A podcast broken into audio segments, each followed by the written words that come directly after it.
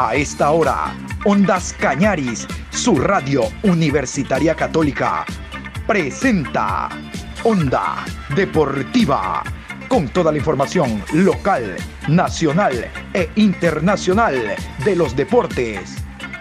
Comenzamos. La Copa América lo confirmó.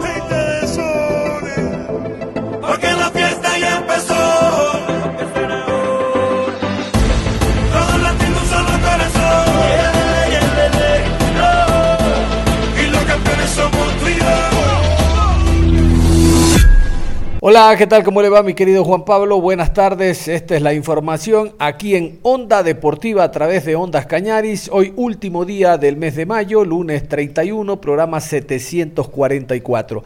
Hoy mientras hacíamos el programa de la mañana, alrededor de las 9 horas con 20, 9 horas con 30, se oficializó que la Copa América, en la mañana decíamos el comunicado de que no iba a ser en Argentina, pero próximamente Comebol iba a anunciar oficializando el lugar donde se va a desarrollar la Copa América. Pues bueno, esta mañana le digo, se confirmó de que será en Brasil, nuevamente Brasil, el que albergue, el que organice la Copa América, ahora Brasil 2021. Vamos a continuación con el comunicado oficial de Conmebol. La Copa América será en Brasil. Quiero agradecer muy especialmente al presidente Jair Bolsonaro y a su gabinete por recibir al torneo de selecciones más antiguo del mundo. Igualmente mi gratitud al presidente Rogerio Babaclo de la Federación de Fútbol Brasileño por su invalorable colaboración. Perfecto. El agradecimiento es no solo para el presidente de la República, sino para el Jair Bolsonaro, sino para el presidente de la Federación Brasileña de Fútbol. Y seguimos porque aquí les tenemos lo que en ese momento oficializaba la Conmebol, se dio a conocer en Brasil a través de CNN Brasil, ellos en su noticiario, y de repente llega el comunicado y se oficializa que la Copa América será en Brasil. Habían fuertes rumores ya la noche de ayer que iba a ser en Estados Unidos, pero no. La oficialización llegó por Conmebol y aquí la prensa brasileña también sorprendida por esta toma de decisión. De informação quentinha, quem traz pra gente é a Yara Oliveira já nas suas pitadas com informação quente. Conta, É Yara. isso aí, há menos de um minuto, gente, a Comebol tweetou no seu Twitter oficial. A Comebol, é, 2000 a Copa América 2021 será jogada no Brasil. Então tá confirmado a Copa América que seria na Colômbia e na Argentina, uma sede, uma sede dupla, né? Mudou, depois ficou só na Argentina. A, e a Argentina afirmou que não conseguiria, né, ter, ter o evento por conta de como tá andando a pandemia no país. E agora foi confirmado no Brasil, então, a Copa América, gente. A Comebol também nesse mesmo tweet disse: as sedes e a tabela serão informadas pela Comebol nas próximas horas. Y luego continuaron los agradecimientos de Conmebol a través de comunicados por la plataforma Twitter. El primero es un agradecimiento a la Federación Colombiana de Fútbol, porque en su momento respaldó la Copa América en ese país. Nuestra gratitud también al gobierno colombiano y al presidente de la Federación Colombiana de Fútbol, Ramón Jesurún, por todo el empeño puesto para albergar la Conmebol Copa América 2021. Próximamente surgirán nuevas oportunidades de trabajar juntos por el fútbol colombiano y sudamericano. Y también el agradecimiento fue para la Asociación de Fútbol Argentino, quien hasta última instancia se mantenía. La Asociación de Fútbol Argentino se mantenía apoyando la decisión de que la Copa América se realice en suelo gaucho.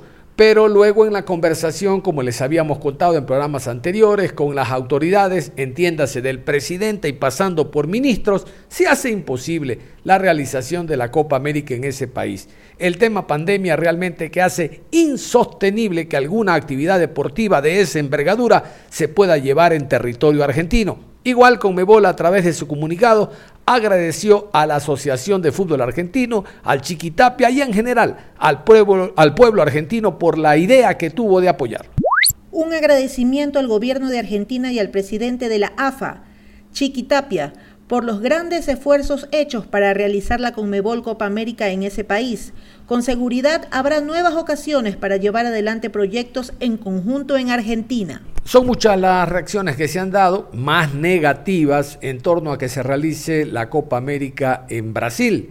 Escuchaban ustedes los agradecimientos a la República de Colombia, a la República Argentina. En Colombia no se juega, más allá de la pandemia, por una situación social, política, por un problema a diario que ya tiene más de un mes de un levantamiento del pueblo por determinadas medidas económicas que los tenía a ellos desde hace tiempo con deseos de protestar. Hubo una chispa y esta encendió la protesta.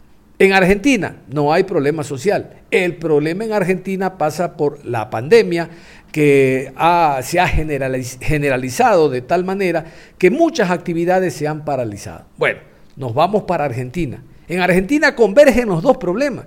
Hay un problema eh, político, social, económico contra el presidente Bolsonaro. Anoche nomás daban cuenta los noticiarios sobre estos temas y encima hay un tema de, pandemia que pasa eh, por Brasil dentro de la estadística a ser el tercero o cuarto con mayor eh, pandemia a nivel mundial, con mayor contagio a nivel mundial.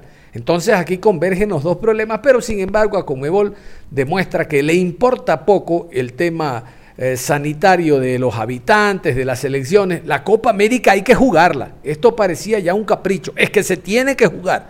Obviamente los temas económicos superan los temas deportivos o sanitarios.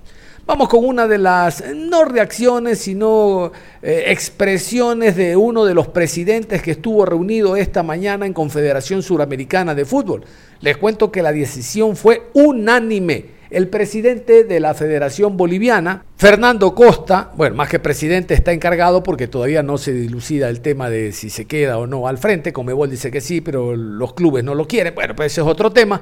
Habló respecto a esta decisión que, reitero, fue unánime por parte de los 10 presidentes de Confederación Suramericana. ¿Y cómo no va a ser unánime si les dan 4 millones a cada club por participar? Casi nada. Escuchemos al boliviano.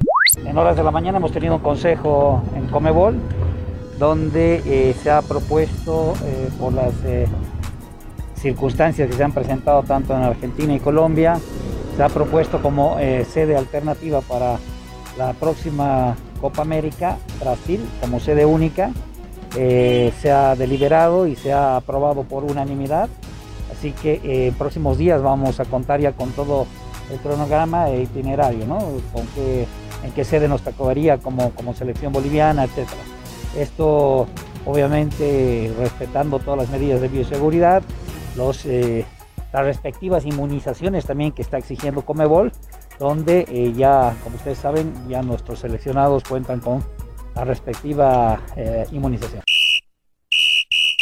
Bueno, hoy vamos a otro tema. Ya en la mañana les dimos a conocer la nómina de jugadores de la selección ecuatoriana de fútbol convocados por el técnico eh, Gustavo Alfaro, 31 jugadores de los cuales quedarán 28 para los partidos en Porto Alegre ante Brasil y en Quito ante la selección peruana.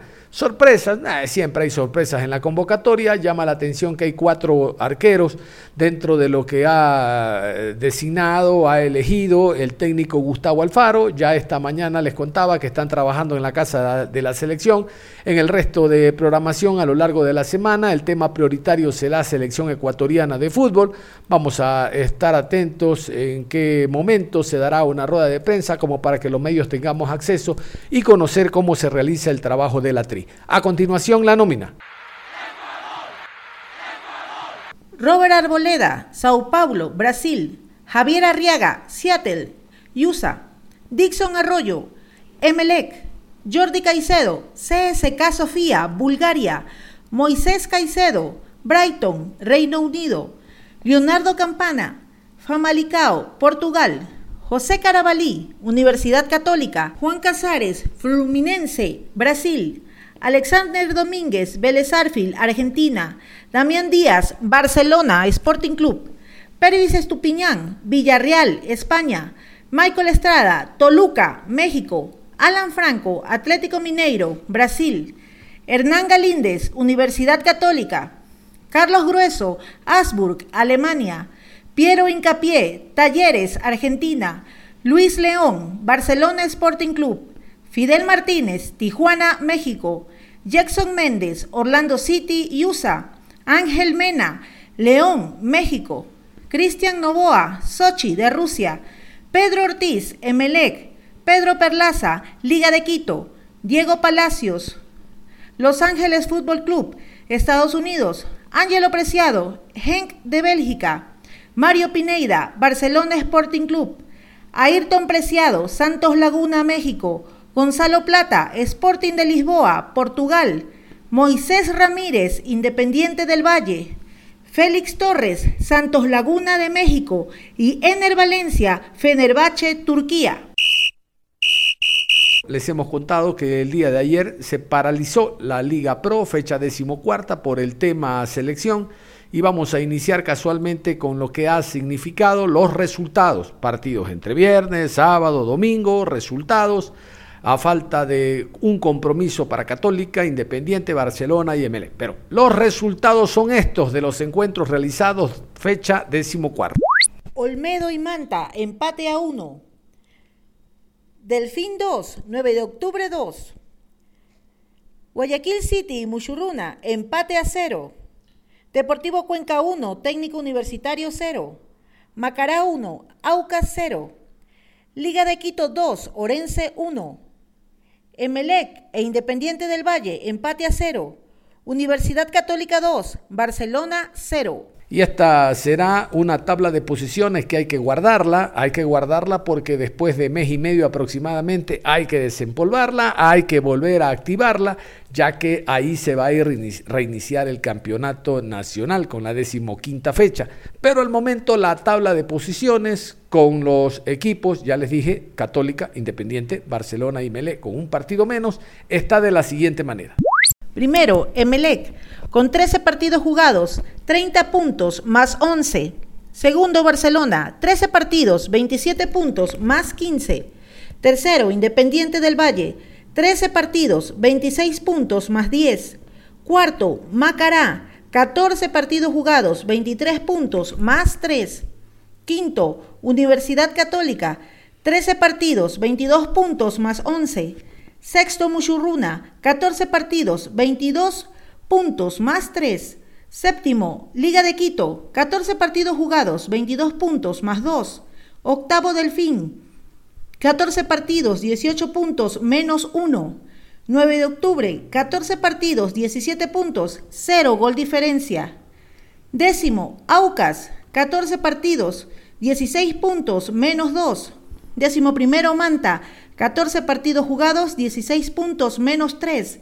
Décimo segundo, Deportivo Cuenca, 14 partidos, 15 puntos menos 4. Décimo tercero, Técnico Universitario, 14 partidos, 13 puntos menos 5. Décimo cuarto, Orense, 14 partidos jugados, 11 puntos menos 10. Décimo quinto, Olmedo, 14 partidos, 11 puntos menos 14. Décimo sexto, Guayaquil City, 14 partidos jugados, 10 puntos, menos 16.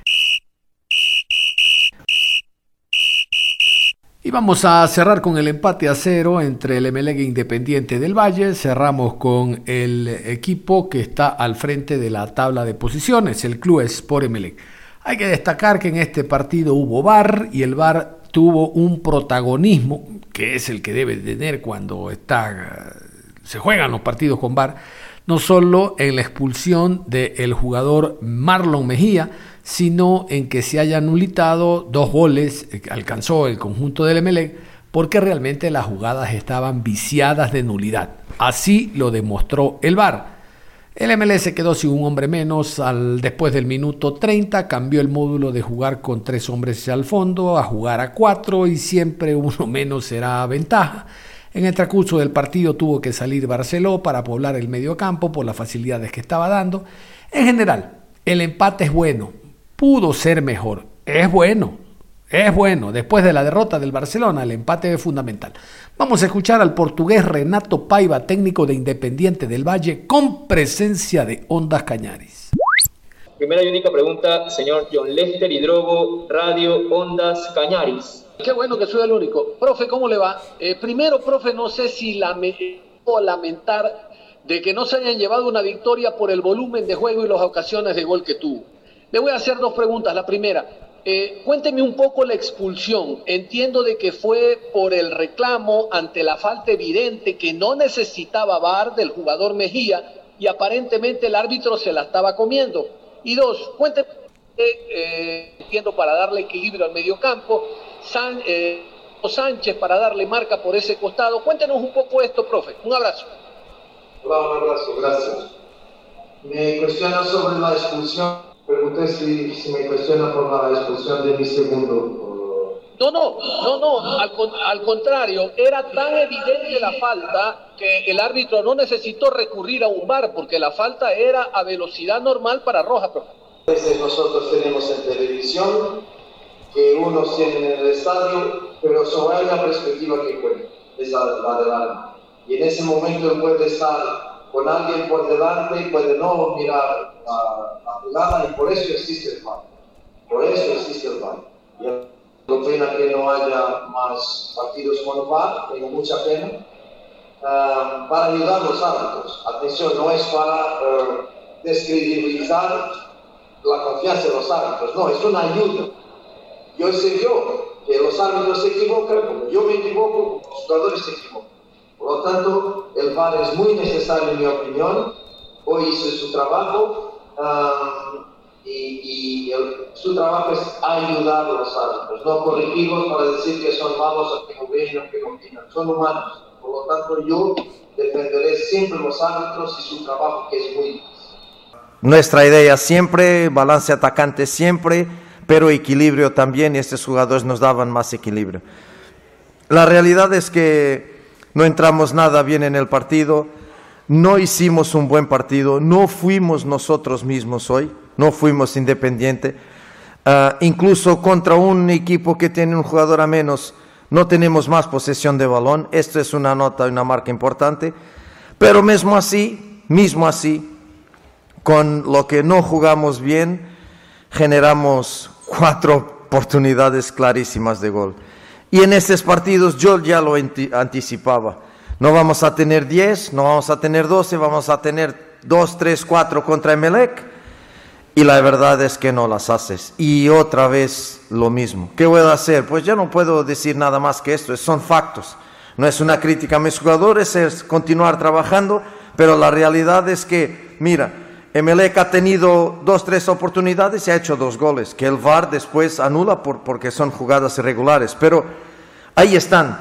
Y nosotros generamos, generamos, generamos, y hoy hasta ni generamos mucho, tenemos siete tiros a portería y tú no haces, pero flagrantes, flagrantes, tienes tres, cuatro balones. ¿Qué tienes que hacer gol en un partido de estos? Aún más con un jugador a más nosotros. Por lo tanto, no estoy satisfecho con el partido que hicimos. No me gustó en gran parte porque no fuimos nosotros mismos, no tuvimos el balón el tiempo suficiente para controlar el adversario y buscar desequilibrarlo en el momento en que se queda con 10 y, y me quedo con, para mí, claramente, perdimos dos puntos. Por el adversario se quedar con 10, por las oportunidades que generamos buenas para hacer gol y no hicimos, para mí es claro, perdimos dos puntos hoy. Y le tocó, le tocó a Ismael Rescalvo, al técnico del Emelec, hablar de lo que fue el partido. El hombre, escuchaban a Paiva, de acuerdo con el VAR. Rescalvo dice, no, no, no, no quiero VAR, no, no, el VAR no le gustó el VAR al técnico eh, español eh, Ismael Rescalvo. ¿Qué tal si lo escuchamos? Evidentemente esa, esa acción, eh, esa expulsión, que al final es una, una acción justa, para mí es, es una acción de, de roja, evidentemente cambia un poco el plan del partido y un poco el desarrollo del encuentro a partir de, ese momento. ¿no? Si, ten, si tenemos que tener precauciones contra un rival que, que intenta eh, controlar el juego a través de la posesión. Sabíamos que, que el esfuerzo y el, y el compromiso de, de los 10 jugadores tenía que ser mucho mayor para poder eh, neutralizar ese jugador de, de, de, menos que teníamos sobre el terreno de juego. Y creo que ahí eh, el equipo, eh, más allá de que es un, es un buen punto, eh, tengo que, tengo que dar valor a, al grupo de jugadores que, que hoy jugaron y que hoy eh, los que estaban en la grada también empujaron y se mostró nuevamente el compromiso y la unión que hay en, este, en esta familia. ¿no? Eh, a pesar de las dificultades, tuvimos la capacidad de rehacernos siempre, incluso sentirnos, sentirnos cómodos en el terreno de juego, a pesar de que eh, perdimos esa posición de balón que, que estábamos intentando disponer en el primer tiempo, donde en el 11 contra 11 estábamos generando buenos, buenos momentos con balón, las circulaciones. Hubo algunos momentos en el primer tiempo que el balón cuando iba a zonas laterales, sobre todo el perfil izquierdo, nos costaba atraer al, al, balón al lado contrario, ¿no? al lado débil, que era algo que queríamos buscar, porque buscábamos que el rival basculase a ese, a ese sector, atraer un número importante de jugadores, que eso sabíamos que, que ellos lo, lo, hacen mucho en el lado activo, y nos costó eh, esos giros dentro para poder generar cambios de orientación sobre el lado débil, que era el lado opuesto. Eso nos, nos eh, costó también porque la intensidad del rival en los primeros minutos fue, fue alta, que poco a poco nos fuimos desenvolviendo mejor eh, en, el primer tiempo. Y nos sentíamos creo que, muy cómodos con, la pelota. Eh, a partir de la expulsión, como digo, que el partido cambia. Y el segundo tiempo tenemos que utilizar otro plan para, para poder eh, defendernos. Y a partir de ese momento no solo pensar en, que tener un jugador menos nos iba a condicionar el estar todo el tiempo defendiendo, sino también tener la, capacidad de, hacer daño a, la, a la contra buscar contraataques rápidos ante defensa de adelantada rival. Y creo que, generamos más, más, ocasiones de gol, eh, generamos más, más llegadas al área, eh, tiramos más saques de esquina, eh, sacamos más faltas laterales. Y creo que el equipo, incluso con 0-0, en los últimos minutos creíamos en la victoria porque nos sentíamos, como digo, cómodos en el terreno de juego.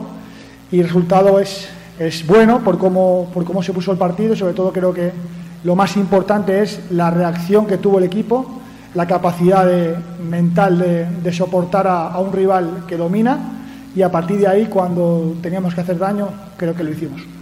Eh, pero hay otra jugada también de la cual se está hablando mucho y es la decisión de, del VAR de lo que finalmente termina anulando la acción y no existe gol para Emelec. Eh, su opinión, su punto de vista de, de esa jugada también, el profesor. Eh, yo te, puedo, dar mi opinión. Mi opinión es mi interpretación, que es la misma que puede tener el árbitro. Bajo mi punto de vista, es una, es una jugada muy rigurosa, cuanto menos muy rigurosa, porque eh, en la acción, eh, si hay algo de contacto, que es evidente en la carrera cuando se impulsa para, para correr, es que el brazo debe ir ante atrás para, impulsarse en la carrera y el jugador se, queja de la cara cuando en, todo caso si hay un leve contacto es la zona del pecho, porque físicamente es posible que el codo llegue a la cara, porque el jugador no se agacha. Entonces, eh, eh, si nos vamos unas semanas atrás y vemos la expulsión de Aníbal contra Bragantino, eh, es evidente que hay una, hay una, expulsión obvia y clara, porque hay un gesto de, golpeo y es una expulsión, pero lo de hoy, esa jugada, hablamos que el VAR te ayuda a ver, a, ver repetidas las imágenes, pero el que toma la decisión es el árbitro. A lo mejor otro árbitro, en la misma situación, decide que no, que no es falta. Entonces estamos hablando que son interpretaciones. Mi, opinión eh, objetiva de lo que he visto en la jugada, porque la he visto eh, muy bien, es que no, no, puede, no puede pitar falta. No puede pitar falta porque es una acción eh, natural del juego eh, y encima se, se, determina con un gol que probablemente, no, probablemente no, nos hubiera dado dos tres puntos.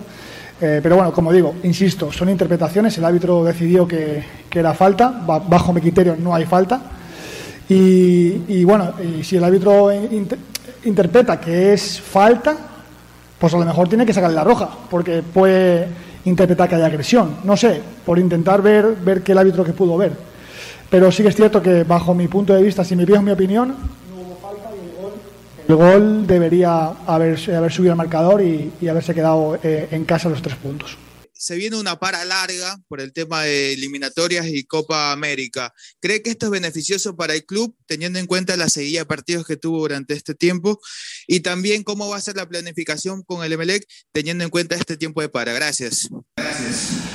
Bueno, no, tan larga porque eh, el hecho de que nos pongan la Supercopa el día 26 pues, eh, nos acorta los días de descanso porque hay que empezar más pronto de lo, de lo que a priori teníamos eh, planificado.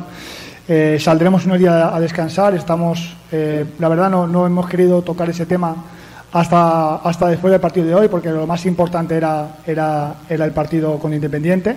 Y, y, sí que es cierto que pasaremos unos días, 10, 11 días de descanso para que los jugadores estén con sus familias, se recuperen bien y puedan llegar con las pilas cargadas para, para, la pretemporada. eh, intentar eh, llegar bien a ese partido de, Supercopa. Muy bien, antes de cerrar, ratificar lo que le contamos en la mañana, se viene la Supercopa Ecuador el próximo 25 de junio. Se jugará en el Estadio Monumental el Barcelona ante el equipo de 9 de octubre. En Quito jugará Liga ante el equipo de Católica. Al siguiente día en Guayaquil, Emelec enfrentará al City y en la ciudad de Quito, Aucas ante Independiente del Valle. Esas son las primeras fechas. Luego jugarán eh, ganadores, perdedores y se va a definir al campeón de la Supercopa Ecuador. Este torneo, como les contaba, debió haberse jugado a comienzos de año, pero por el tema pandemia, por el tema que no se jugó la fecha 5 y 6 de la eliminatoria, no hubo para de campeonato, ha quedado diferido para ahora que se va a jugar la Copa América, oficial en Brasil como ya le hemos contado. Y el tema selección, la selección continúa trabajando en la casa de la selección a doble jornada. Vamos a estar atentos y mañana, entiendo de que hoy en la tarde ya se oficializa que mañana darán rueda de prensa dos jugadores como es costumbre. La idea es estar ligados con la selección y conocer cuál será el equipo tentativo que va a poner el técnico Gustavo Alfaro. Desde Brasil ya se anuncian posibles alineaciones. Realmente Brasil no tiene mayor inconveniente en aquello. El tema es que hagamos un partido que esté a la altura de los antecedentes del equipo ecuatoriano, a la altura de lo que significa la tabla de posiciones. Estamos detrás de Argentina, detrás de Brasil, realmente en una posición expectante y la idea les hablaba del presupuesto. está a perder el partido, pero que no sea por un marcador muy abultado a efectos de que el gol diferencia nos acompañe. El siguiente será contra Perú y por qué no pensar en una victoria y mejorar aquel gol diferencia que de seguro lo vamos a perder enfrentando a los brasileños. Esto no es pesimismo, es una selección que está llamada a ser una de las vedettes de los mundiales, no se diga de eliminatoria en esta parte del continente. Ahora sí, cerramos la información deportiva. Reitero, a lo largo de la semana les vamos a hablar de la selección nacional. Recuerden, mañana, 11 de la mañana de Ecuador, 13 horas de Paraguay, sorteo Copa Libertadores de América, sorteo Copa Suramericana. Nosotros en este horario mañana les vamos a dar los emparejamientos de con qué rivales tendrán que enfrentarse los ecuatorianos. Hasta tanto usted continúe en sintonía de Ondas Cañaris. Es todo, un abrazo.